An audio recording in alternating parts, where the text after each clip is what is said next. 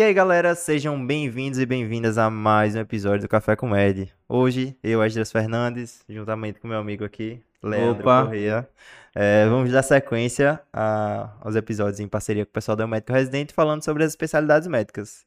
E hoje, assim, particularmente para mim, é um episódio especial, que nossa convidada vai ser a doutora Lívia Braz, que foi... Oi, gente, boa noite. Lívia foi minha preceptora no internato e eu também urubuzava ela nos plantões da UTI. Então, aprendi algumas coisas de UTI com ela, foi bem legal.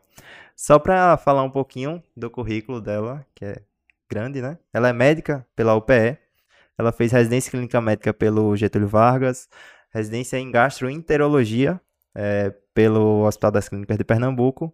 Ela é preceptora do ambulatório de gastro, lá do Hospital dos Servidores do Estado, e está atualmente fazendo especialização em endoscopia lá no Real Hospital Português e vai falar um pouco por hoje com a gente sobre a gastroenterologia. Seja bem-vinda. Obrigada prazer por me receberem, adorei estar aqui. aqui com vocês. Esdra, pé quente sempre. Vamos levar esse pé quente. Antes de começar, lembrem, se inscreve no canal, curte o vídeo e tal. Não vai embora sem não, não continua o vídeo sem fazer isso. Eu vou conferir. Mas seja bem-vindo novamente, Lívia. E para começar do começo, como que é a, a residência de gastro? É, é um acesso direto ou não é? Quanto tempo dura? Conta um pouco pra gente. A, a residência de gastro, ela precisa da residência de clínica médica, então ela é uma subespecialidade da clínica médica. A residência tem duração normalmente de dois anos e você pode fazer alguns R3, acho que a gente vai falar um pouquinho mais pra frente disso. Certo. E como que é a, a residência, os dois anos da gastro? Como é que, como é que é o funcionamento? Você passa por que serviços? O que você faz? Conta pra Ah, gente um Tá. pouco. A residência de gastro, ela é bem abrangente, na verdade. Tem várias áreas de atuação. Então, na residência de gastro vai ter gastro geral, vai ter, por exemplo, doença inflamatória intestinal, doença do esôfago, doença de pâncreas, hepato e a parte de endoscopia. Normalmente vai se dividir em três grandes pilares, que é ambulatório, enfermaria e endoscopia. É, o quanto fica em cada uma dessas partes depende muito de cada serviço. O MEC estipula 30% de endoscopia, acredito que 20% de ambulatório e 20 ou é 30% de carga de hospital, né, de vendo o paciente internado. Entendi. E e por que serviços passa, né, pela residência? Comentou que tem a questão da endoscopia, né? E assim, por exemplo, na sua experiência lá no, no HC, como é que era? A gente roda, Era, pode falar, desculpa. assim, o ambulatório tem ambulatório de especialidades. Aí, assim, dependia de cada rodízio, né? E como é que foi a vivência de cada rodízio? Entendi. Lá no HC a gente fica muito na, na- pri- principalmente no R1, muito na enfermaria No e R1 de muito gastro, no né? R1 de gastro. Muito na enfermaria, muito no ambulatório. Você vai para o ambulatório sempre, é, a não ser que seja de férias, você vai estar no ambulatório. Então tem essa característica muito ambulatorial. E aí dividia realmente, por exemplo, esôfago e gastro geral, que eram as doenças funcionais. Aí tem os ambulatórios específicos de hepato, que aí era misturado mesmo, dava para ver tudo de hepato, doença autoimune, hepatites, até esteatose. É, a gente também roda endoscopia, menos no R1, ou a endoscopia é muito mais no R2. E tem os rodízios específicos, tipo rádio, voltado para a parte de gastroenterologia, que a gente vai ver elastografia, é, vai ver patologia também, vai ver os procedimentos intervencionistas, como, por exemplo, é, TIPS, TACE, entre outros. Tips, né? É, a gente vê, né? Não Ah, tá. faz. Tá. Aí já são outros 500, mas assistir e entender ali a Entendi, anatomia, a gente, entendi, a gente entendi. assiste. Ah, legal. Opina, indica, né? Saber indicar, saber as contraindicações, fazer, já são outros Vê, 500. Alguma coisa cirúrgica em gastro ou não? Na gastroenterologia clínica, então, é uma especialidade É. que tem um pezinho ali na cirurgia, né? A gente tem um contato sempre com o cirurgião, porque a indicação da cirurgia, a gente tá acompanhando o paciente, aí quando ele, por exemplo, um, um Crohn refratário tem indicação de cirurgia, a gente que vai conversar ali com o cirurgião, mas a gente não vai fazer nenhum, nenhuma intervenção. Tem uma parte da gastro, que é a endoscopia, que tem alguns procedimentos de intervenção, mas da gastroclínica em si, não. Só. Cirurgia mesmo, não, mas a parte Cirurgia mesmo, as não. endoscopias, né? Colonoscopia, Isso. endoscopia. Exatamente. E o segmento, né, do- dos nossos pacientes. Certo. E como é que foi esse processo de escolha para essa sub? Né? Você teve, você fez clínica médica, mas assim, você já entrou pensando em gastro, fez clínica médica por conta de gastro. Como é que foi esse processo Como de foi? escolha? É ao contrário, na verdade. Eu, meu pai é gastroenterologista. E ao contrário, todo mundo que vai muito, assim, né? Muitas pessoas vão atrás do que o pai faz, porque acha lindo. Eu tinha muito medo de me influenciar por isso. Então eu fugi muito, na verdade, da gastro. Eu achava que eu ia gostar de dermato, então eu rodei opcional de dermato. Achava que eu ia gostar de rádio, rodei opcional de rádio. Fiz, eh, sei lá, monitoria de outras coisas nada a ver e achava que eu não ia querer fazer gastro. O primeiro contato que eu tive não chamou minha atenção. E no dia de escolher o que eu ia fazer, eu não sabia o que eu queria, então eu falei, vou fazer clínica, não vai se perder, vai ser útil para o que eu fizer na minha vida. Quando eu entrei na clínica, eu amei. Eu amei tanto que eu pensei em fazer R3 e, e seguir a carreira de clínica médica. Aí, certo dia, eu tava rodando na enfermaria, a gente tinha um- uma autonomia, uma certa autonomia, de meio que escolher o perfil de pacientes.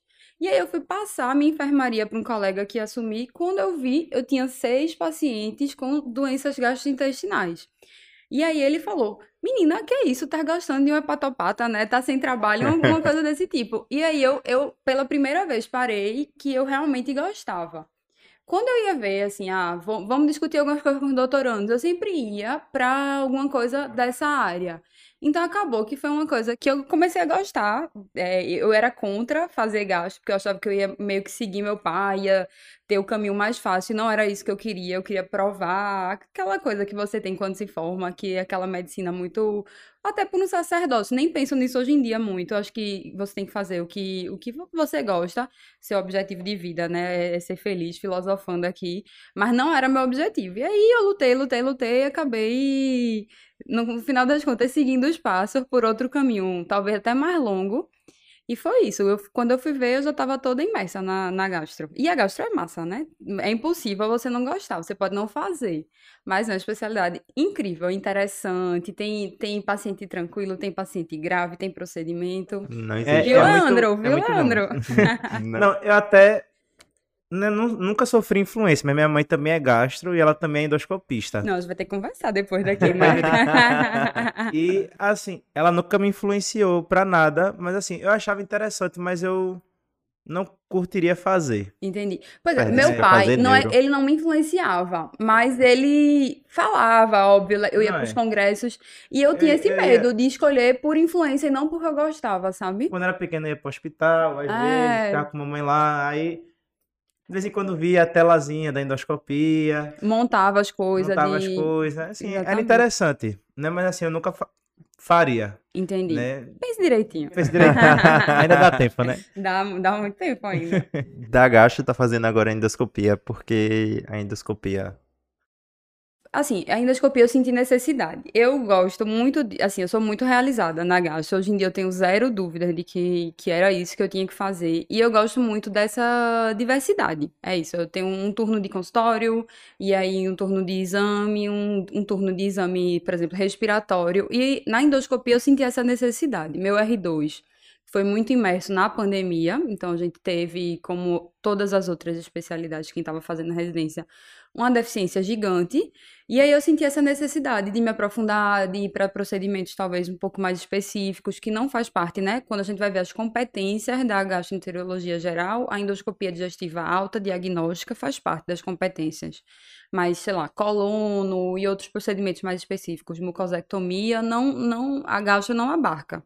E hoje eu vejo essa necessidade. Quem quer realmente fazer exame, fazer exame mais avançado, digamos assim, tem que ter Acho que dois anos é muito pouco tempo pra quantidade de coisas De que a coisa que dá gastro ver, né? abrange, né? Tipo, só se você pegar um paci- paciente cirrótico, eu acho que você tem que passar uns alguns anos Mas estudando estu- pra é, entender. infelizmente, infelizmente não, mas o estudo não vai acabar por aí, não. Não, com É. certeza, mas. Posso fazer até a pergunta, pode ser besta, mas assim, você faz nesse de endoscopia, aí a parte de colono, você até comentou agora, né? Não, é- foge um pouco da competência até da gastro. Mas na parte, na residência, por exemplo, endoscopia, vê parte de colono ou não? É endoscopia, endoscopia, endoscopia mesmo, Não, digestiva vê, alta. vê endos... é, assim, Quando na- fala endoscopia, É tudo. Endoscopia alta, endoscopia baixa, é, por exemplo, procedimento mais avançado, como ecoendoscopia, CPRE, PRE. mucosé, dilatação, tudo isso Entra na tudo, né? residência de endoscopia. Quando, Diz, fala, desculpa. quando a gente pensa, pensa em endoscopia, a gente É, só pensa em endoscopia endoscopia em digestiva alta. A gente alta, nunca né? pensa na, na É, baixa, não, né? então Que- agora esclarecemos essa dúvida. pronto, é contra a residência, né? Que... É. Com certeza. E em relação a a residência, existe uma especialização para você ser gastro ou só o único caminho é a residência? Existe especialização, é, tem algumas especializações no país. Aqui em Pernambuco tem especialização no OC, com duas vagas. Até como eu sabia que a gente ia gravar, não fui do OC, fui do HC, mas procurei me informar. É, antigamente eles não exigiam a residência de clínica médica.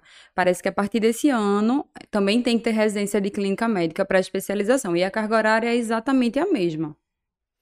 Ah, mas agora acho que, não sei, né? Mas acho que uma, uma, uma sub sem uma gastro, sem uma clínica, acho não, que também concordo. Eu acho que era um defeito vazio, que né? tinha de não ter clínica médica. Acho que a clínica médica é essencial, até porque a gastro tem muito diagnóstico diferencial. Então, um bom gastro, ele tem que ser um bom clínico, Com antes certeza. de tudo. Com certeza. To- Só a gente Todo já vê médico só... tem que ser um bom clínico, viu, gente? É doutorásica mesmo que chega. Pois é, pois é. E assim, não é pouco não, de você tá com um paciente no consultório, também não é a coisa mais frequente do mundo, mas acontece. Olha, vá pro, pro cardio, vá pra emergência, na verdade. É, gente trabalha muito em porta, né? Quando se forma. E aí, para estabelecer diagnóstico diferencial de cardio e gastro, é muito. é. É, E, né, e vice-versa. linha, Ainda né? bem que eu tenho meu cardio de estimação pra, pra. Já para tirar as dúvidas. É, com certeza. E a gente já comentou aqui, mas só pra gente deixar certinho, assim, as subespecialidades da gastro. Né? A gente já comentou aqui já que tem a endoscopia, né? Que vê alta, baixa, vê tudo. Tudo. E quais são as outras especialidades? Tem gastroped, tem. Isso. O- normalmente a gastropédia, ela vem da pediatria, mas o pessoal da gastro, pra um... Ele pode ir por gastro? Não sei te dizer. É, me pegou nessa pergunta. É, o que é que tem de sub da gastro, Da gastro. especialmente, es- especificamente? Você pode fazer R3 em hepato. O hepato já existe a residência, que ela pode vir tanto da clínica médica como da infecto. Você pode fazer endoscopia, mas a endoscopia também pode ser direto depois da clínica ou da cirurgia. São as principais. E assim, é, tem outras grandes áreas de atuação que aí seria, você pode fazer exames de motilidade, por exemplo, que é pH-metria, manometria, a própria endoscopia, testes respiratórios, ser especialista em doença inflamatória intestinal, ser especialista em doenças do pâncreas. Em geral, existe uma área que você vai entender mais dentro da, da, da gastroenterologia. Acho que a gastro é, é cheio de. Acho não, né? É cheio de sistemas, né? Tipo, É cheio de é- subdivisões. subdivisões, né? O esôfago, o estômago, tem o pâncreas ali, né? Intestino, o fígado, e acho que acaba dando um leque muito grande de Isso. opções para você atuar, né? Isso, com certeza. Mas e aí, é, em relação à, à residência, como que era a rotina da residência? É, no, no R1, no R2, é, chegava que horas? Era de segunda a sexta? Tinha plantão? Não tinha plantão? Conta um Mais pouquinho pra gente. Mais procedimento? Mais enfermaria, Como é que- alta, baixa? Como era? Pronto, vamos lá. No, falando um pouquinho da residência do HC, é, que também é muito parecida com a do OC. No R1, a gente tá muito na enfermaria e ambulatório. Chegava ali por volta das sete. E o ambulatório, sabe a geladeira do Baby? Que são aqueles dinossaurozinhos saindo. É um ambulatório de gastro. Não acaba. Então, e principalmente no serviço de referência, que a gente tinha é, o centro de infusão, né, para os imunobiológicos. Então, era realmente um ambulatório lotado. Quando a gente saía de dia, a gente tava feliz, tinha ganhado o dia. Mas também não era rotina sair 8 horas da noite, não. Em torno de 6 ali, na maioria dos ambulatórios, estava, estava tranquilo. Já no R2 tem mais endoscopia. Acho que a gente fica em torno de 7, 6, 7 meses de endoscopia. E aí, no R2 de gastro, você já faz muita coisa de endoscopia. Então, a gente saía fazendo alta muito bem. A maioria das pessoas sai fazendo baixa também com, com uma mão boa. Endoscopia colono, no caso, é muito mais difícil do que a endoscopia alta. Então, a gente se estabanava para ver quem fazia mais colono e saía com a mão boa, sabe? É tanto que, Aham. assim, nós éramos três residentes, os meninos que fizeram residência comigo, Luiz e Rodrigo, fazem muito bem exame e não fizeram endoscopia depois, mas também são excelentes endoscopistas, sabe? Dá pra sair com a mão muito boa. Lá também tinha ecoendoscopia, então dava pra arranhar um pouquinho, ter uma noção de eco, mas procedimentos mais avançados realmente precisa ser uma residência à parte. Precisa ter Entendi. coragem de fazer mais dois aninhos aí. Então, Então, é mais dois anos, é? Dois anos. endoscopia. Seis anos de, de especializações ao, no final, né? No final, né? Mas no final, assim, da, da residência de gastro, você já sai, assim, Sai faz- falou, sai fazendo muito endoscopia, bem, assim, é. o, o básico ali, bem, né? Faz, sai fazendo muito bem. Ah, então, é bom, né? É ótimo. Os Acho que meninos fazem muito bem agrega também. muito, né? É, agrega muito. Total. E agora, quanto à residência si, tu falou do dia a dia e teve algum caso no seu dia a dia que ele chamou a atenção na residência, algum caso marcante, algum caso que foi um divisor de águas, algum caso assim que chamou a atenção? Tem vários. Quando a gente fala em doença crônica, é você se casa com o paciente, né? Na residência você se casa por dois anos, na sua vida para sempre. Então, tem muito paciente marcante. Acho que principalmente doença inflamatória são pacientes que vão estar lá no hospital para fazer infusão com uma frequência grande e a gente acaba tendo um contato muito grande.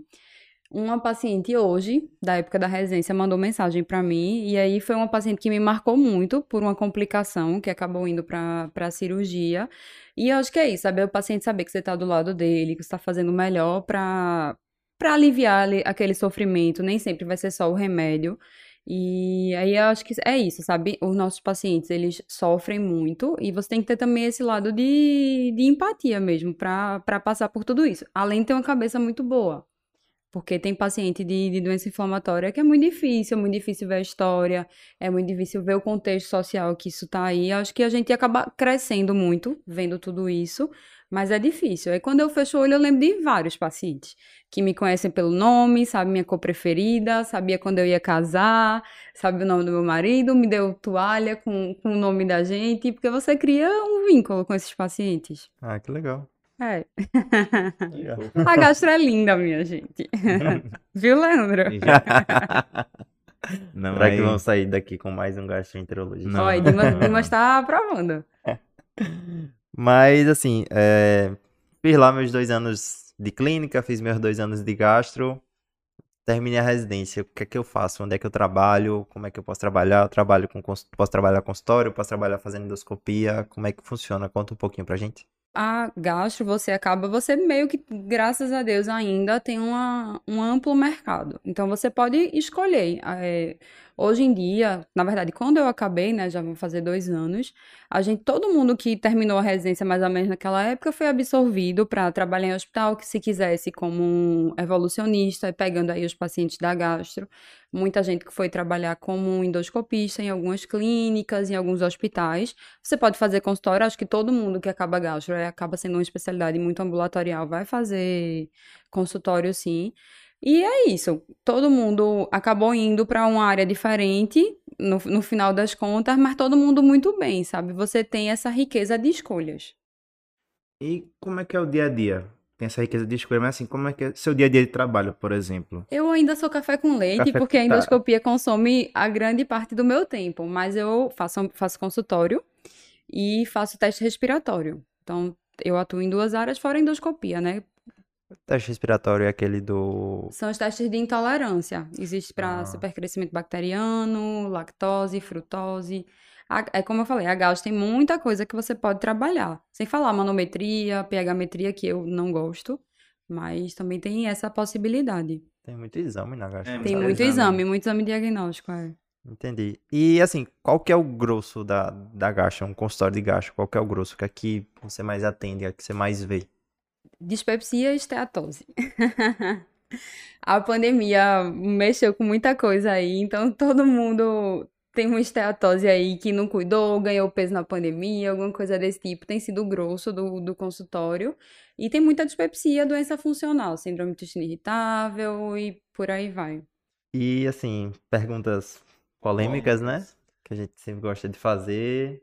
Convidado tenta sair, mas a gente Persistente. O, né? Insiste o, até conseguir a resposta. O nosso ouvinte, ele, ele quer, quer saber. saber. Ele quer saber. Porque ele vai fazer dois anos de clínica, ele vai fazer dois anos de gasto, ele dois quer anos saber... de endoscopia, vai fazer dois anos, dois anos, dez anos de especialidade. É... E aí ele quer saber quanto que ele vai ganhar. Não precisa falar, assim, exatamente, mas é, quanto custa, por exemplo, uma consulta num consultório particular, quanto um convênio pode lhe pagar. Um, um exame, é, assim, quanto custa nem um exame nem diagnóstico desse. possibilidade, né? De, teste respiratório. Teste respiratório, sei que, assim, a média de pegametria. Sobre... Vamos lá. Isso varia bastante. bastante é, eu fiz um, uma pesquisa, saí ligando para todo mundo, mais ou menos, que acabou há um, dois anos, ó, como é que tá, como é que tá de mercado, como é que tá o consultório, como é que tá tudo. Como eu disse, né, sou café com leite, tenho meu consultório lá, mas não consigo dedicar ainda meu tempo todo a isso. E aí veio o que é que a maioria das pessoas me falou. Tem vínculo hospitalar, seja para você ver seus pacientes que internam, porque os pacientes da gastro eles internam, então você tem que ter esse apoio. Nem que seja um backup de um hospital, mas você tem um lugar para ver seus pacientes que internam, consultório, e todo mundo acaba fazendo algum tipo de exame, seja pegametria, manometria, mas o grosso é a endoscopia mesmo. E tá todo mundo muito bem. Bem quanto.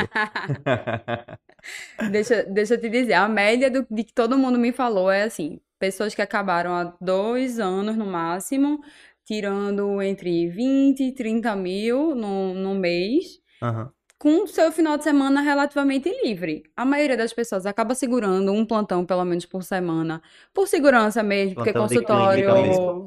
É, plantão de clínica, plantão de UTI, plantão de endoscopia, varia, mas a endoscopia tem essa vantagem, né? Tem, tem plantão de endoscopia. Mas tem medo de, de o consultório é uma coisa irregular, né? Tem dia que tá lotado, todo mundo quer vaga, tem dia que tá mais vazio, então a maioria das pessoas se sente mais segura tendo um plantão e fica de- nessa média. Mas você sabe dizer pra gente também valores assim, em média, de uma consulta particular, o quanto um convênio É porque paga? isso tem uma variação gigante no mercado de pessoas que, sei lá, começaram agora e pessoas que já são mais famosas na cidade. Gigante e gigante. de- Pessoas que começaram agora, tipo, aí, um, dois anos, digamos assim. Entendi. Entre acho que 300 e 400 reais um- uma consulta no consultório particular. E o resto é o, o limite, né? É, o limite é o céu. E, E- e- Pronto, quanto a um, um- uma endoscopia, por exemplo. uma endoscopia. Isso varia muito, porque endoscopia a maioria das pessoas faz por plano de saúde e ela até é bem dizer o valor que o remunerada. convênio paga? Varia muito, assim, Do de convênio. ter convênio que paga, sei lá, cento e pouco e ter convênio que paga muito mais, entendeu? Muito mais. Menino, esse menino quer A gente ir a quer... fundo, A né? gente aperta. A gente aperta até. Eu tô assim, notando. Por mais que seja, ah, é Veja, de isso 100 é o valor- a 500, mas Valor assim, de endoscopia. Então, tem várias variáveis de o quanto é que fica para honorário médico, o quanto é que fica para, sei lá, o dono Entendi. da máquina de endoscopia. Então, há uma variação muito grande. aham. E ela não me Não tem, respondeu. não tem mais pra onde, pra onde apertar, não. E, assim, agora a curiosidade minha mesmo. É, pra comprar uma máquina de endoscopia, pra você ter a sua máquina, É é, caro. muito caro? Muito caro. Muito caro, muito Em caro. torno de a máquina, assim. Meu Deus. é porque tem essa história de o pessoal alugar, né? Isso. Alugar É porque é muito caro. Fácil. Depende muito. E a máquina também tem qualidade de máquina, alta definição. HD, Tem- 3D. Ó, tá tem- 3D não, mas HD existe. se é HD, se não é. Então tem uma variação muito grande. Com o dólar lá em cima, agora tá, não tá um momento legal, não. Mas, enfim, você comprando uma máquina de endoscopia com eco, tudo em torno de um milhão. Então é muito caro. Mas isso eu falei da máquina top. Entendi.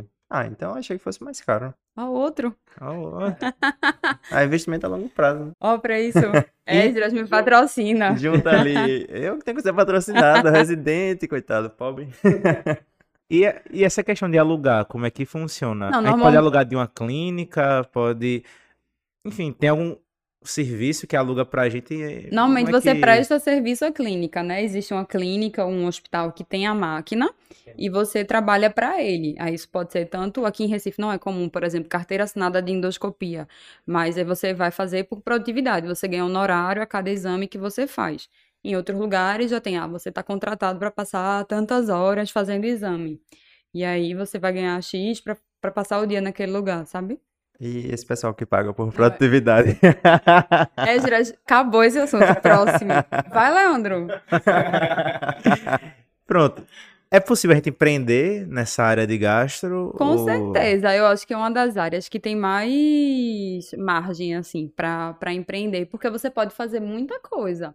Você pode fazer, por exemplo, eu comecei a fazer teste respiratório, então fui lá, comprei meu aparelho, fiz curso, aprendi e, e aí tem isso para tudo na vida, tanto para comprar um- uma máquina de endoscopia, que é muito cara, mas como para comprar pH-metria, para tem muita coisa hoje em dia em relação a essa parte online, sabe? De, de você explicar as coisas, de fazer mini cursos de constipação, qual é a posição certa, de evacuar e tudo. Assim, a- o, o céu é o limite, né? Empreender, você pode empreender em tudo.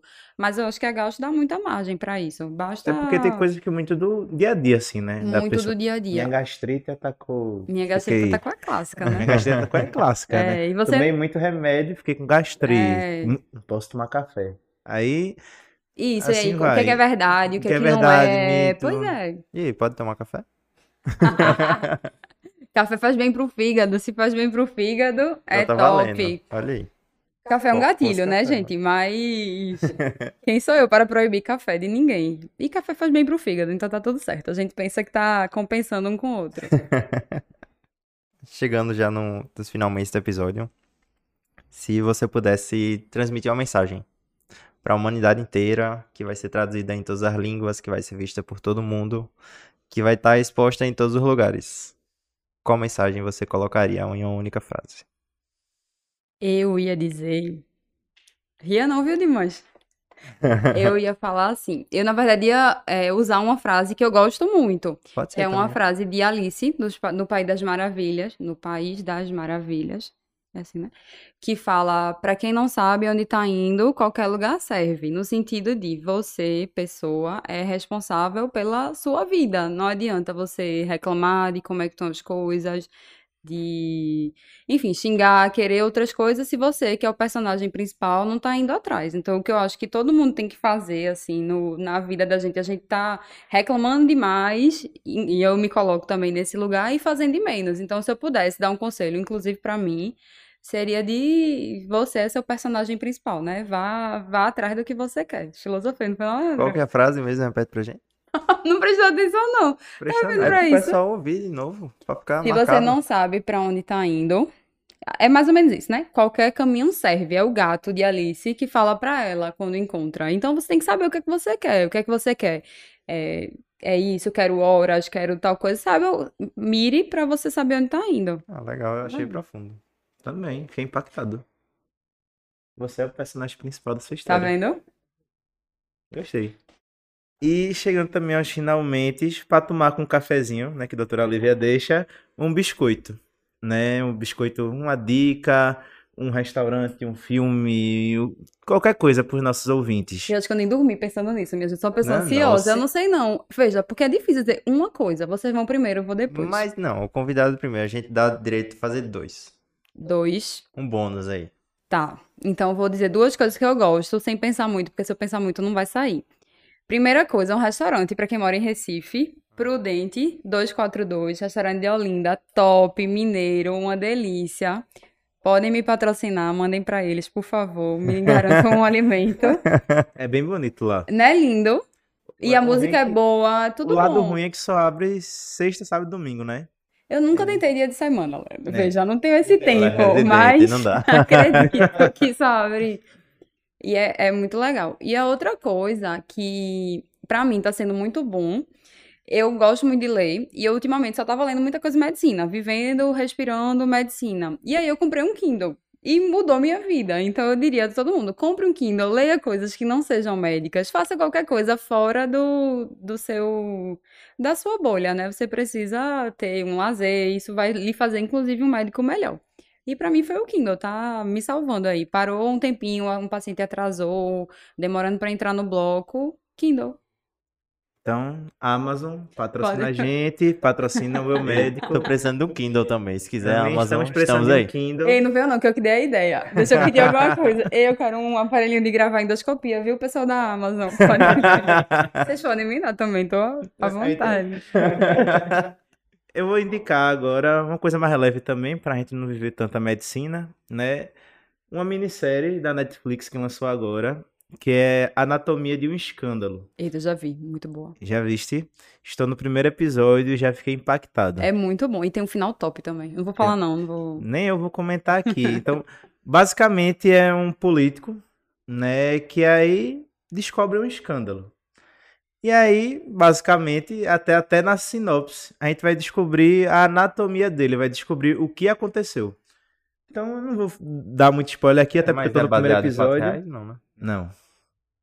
Que eu saiba, não, Netflix. Eu também não tô lembrando se é não. Acho que é, não. não, acho que não. É. É, ficção mesmo e... Entendeu? Então, se a Netflix quiser patrocinar a gente e ser baseado em fatos reais ou não, e a Amazon também, então tá tudo certo. Mas Anatomia de um Escândalo, muito bom, gostei do primeiro episódio. Já fiquei impactado, né, com o fim dele. E eu soube que a cada fim do episódio é um plot twist. Você não consegue parar muito, não. Não sei como é que tu conseguiu parar no primeiro. Foi muito sono.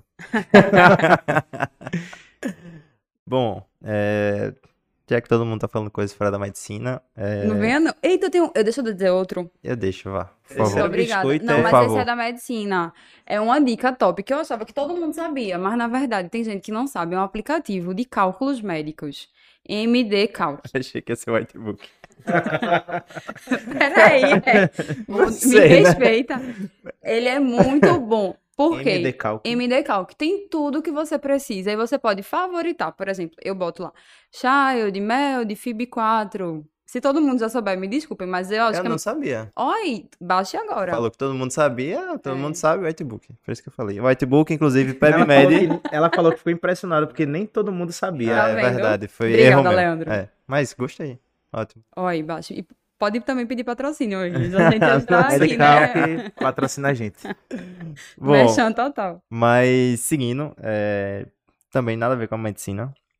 É um, é um podcast, na verdade, é uma série que tá dentro desse podcast, que é o Inédita Pamonha, eu já tinha até recomendado alguma outra vez aqui, que é um podcast que ele é feito por Clóvis de Barros, Barros Filho, que ele é, é um filósofo, é palestrante, e assim, acho que é um dos grandes pensadores da atualidade, e ele criou uma série que chama Partiu Pensar. E é uma série sequencial. Então, assim, tá no episódio 10, até vim pra cá ouvindo o episódio 10, em que ele fala sobre os cinco sentidos. E aí, tato, audição, enfim, etc. E aí, acho que vale muito a pena você começar a ouvir do 1 mesmo, porque como é a sequência, alguns episódios meio que retomam os outros, e acho que vale muito a pena, para às vezes a gente tá nesse tempo, ou tá lendo no Kindle, mas como, dá- como eu não tenho Kindle, eu escuto o meu podcast, né? Você vai ganhar, você vai ganhar. e aí acho que vale muito a pena você ouvir, porque ele realmente fala sobre coisas pra gente pensar no nosso dia a dia e traz a filosofia assim da forma fluida, tranquila e, e fácil de entender. Acho que é bom a gente pensar o que é que tá acontecendo, o que é que tá se passando. E é isso. Foi esse meu biscoito. Mais algum biscoito, Olivia? Não, Ou já acho que eu parei acabou? com os três. Ainda dá tempo, pô. Não, acho que, acho que tô satisfeita. tá satisfeita, né? Bom, é, esse foi mais um episódio do Café com Med. É, queria agradecer, Lívia. Um prazer Eu que receber agradeço, aqui. muito obrigada. É, alguma última mensagem para nossos ouvintes? Para Leandro, mandar ele fazer gastro também. Faça gastro, melhor especialidade que tem. Você pode fazer várias coisas dentro da gastro. E é isso, Leandro. Bem-vindo pra gastro. mais, mais alguma mensagem para deixar pro pessoal? Onde é que a gente pode te encontrar nas redes? De mensagem, eu diria assim, que a escolha é uma coisa muito difícil, eu acho, porque você vai escolher o que você vai fazer o resto da sua vida, né? Então você tem que ter muita certeza, às vezes se joga mesmo e, e vai sem certeza, mas que tem vários pontos que tem que ser, que tem que ser avaliados. E a medicina, o mercado financeiro, que é tão falado, mercado médico, né? Não mercado de bolsa, enfim. O mercado financeiro, o mercado da medicina, de novo, é, que é tão falado, ele é tão cíclico, varia tanto. E para um profissional bom, dedicado, eu acho que sempre vai ter lugar, um negócio meio antigo, mas que isso devia ser o principal, sabe? Fazer alguma coisa que lhe deixa feliz, que lhe, lhe dá satisfação pessoal, e, e é isso. E venha pra gasto, Leandro. Meu Instagram, nem sei, acho que é Lívia Braz, doutora Lívia Braz, de estar mostrando aqui que ele é eficiência em pessoa. E é isso. É... Enfim, agradecer ao pessoal do Médico, mais uma vez aí nessa parceria, proporcionando estar aqui com a doutora Lívia, falando sobre as subespecialidades, dessa vez foi a gastroenterologia. Agradecer aos meninos dos bastidores, Dimas e Gabriel, que estão aqui proporcionando tudo Esse isso ser possível, especial. né? Esse momento especial. E Sigam a gente nas redes sociais, Exato. sigam a doutora Lívia, sigam o Café com Med, sigam o Eu Médico Residente. E é isso. Se inscrevam no canal do YouTube, tanto do Café com Med como também do Eu Médico Residente, né? O MRCast. E é só isso.